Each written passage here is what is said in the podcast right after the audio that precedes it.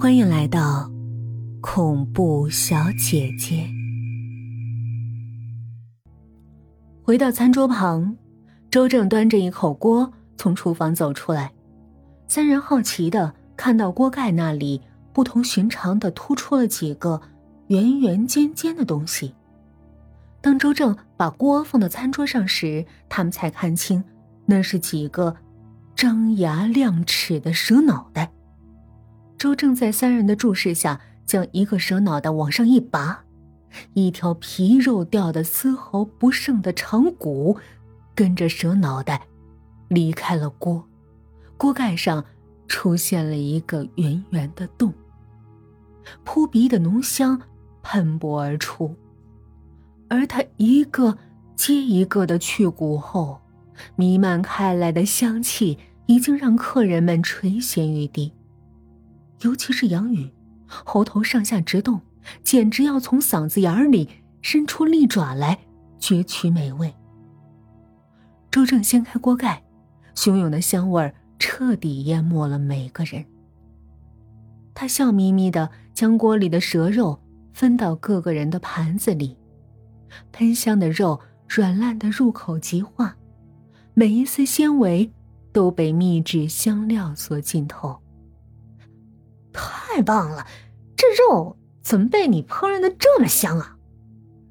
杨宇啧啧赞叹道。看着那上面被钻了好几个圆洞的锅盖，忍不住问道。周正笑道：“把活蛇放进加好调料的高汤里，然后盖严锅盖，锅底生火。随着锅里的温度越来越热，临死状态下的蛇。”会一边挣扎，一边急切的寻找出口。当他们钻出直径只有他们脑袋大小的圆洞时，自然就被牢牢卡住了。蛇的身体在高温的锅里急剧扭动，充分搅动了几十种调料入味，并且在密封状态下，香味百分之百的保留在锅里。在死亡倒计时时，露在锅外面的蛇头会渐渐张开嘴巴。这时，独一无二的蛇羹就差不多完成了。郑武很欣赏的看了看那些只剩下头和长骨的蛇，喝着佐餐的梨酒，冲周正露出美丽的微笑，赞叹道：“太棒了，这道蛇餐一定能卖大价钱。”薛翔不安的看了他一眼，说道：“这做法……”是不是有些残忍呢？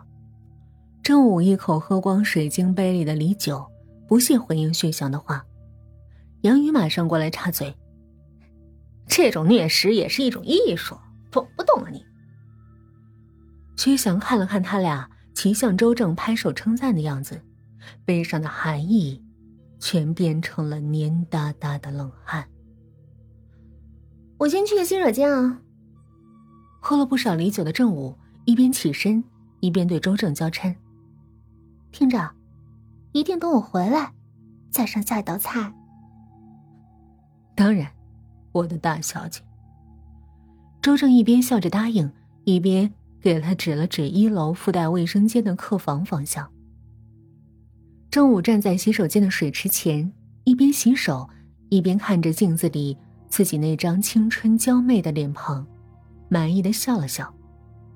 他对自己的脸蛋儿从来都很自信，而且不光脸蛋儿出色，自己的身材也毫不逊色，尤其是一双美腿，线条优美，肌肉匀称，总能牢牢吸引男生的目光。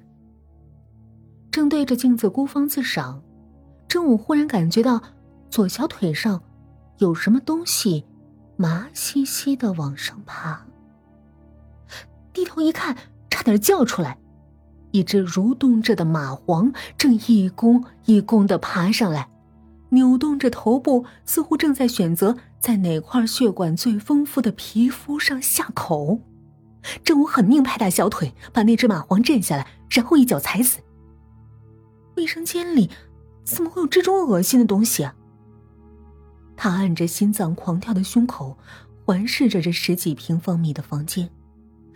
一切看起来都很正常，除了那副玉帘儿，似乎在夜风的吹拂下微微的动着。可窗户是紧闭的，一丝缝儿都没有。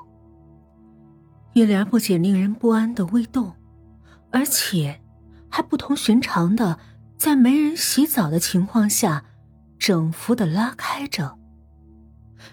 郑武感觉有点不对劲儿，不过好奇心还是占了上风。他慢慢走进玉帘儿，伸出手，猛地将它拉开。满满一浴缸，成千上万只如如扭动着的蚂蟥，毫无遮拦的出现在他面前，而浴帘上的蚂蟥也是密密麻麻，诡异的触目惊心。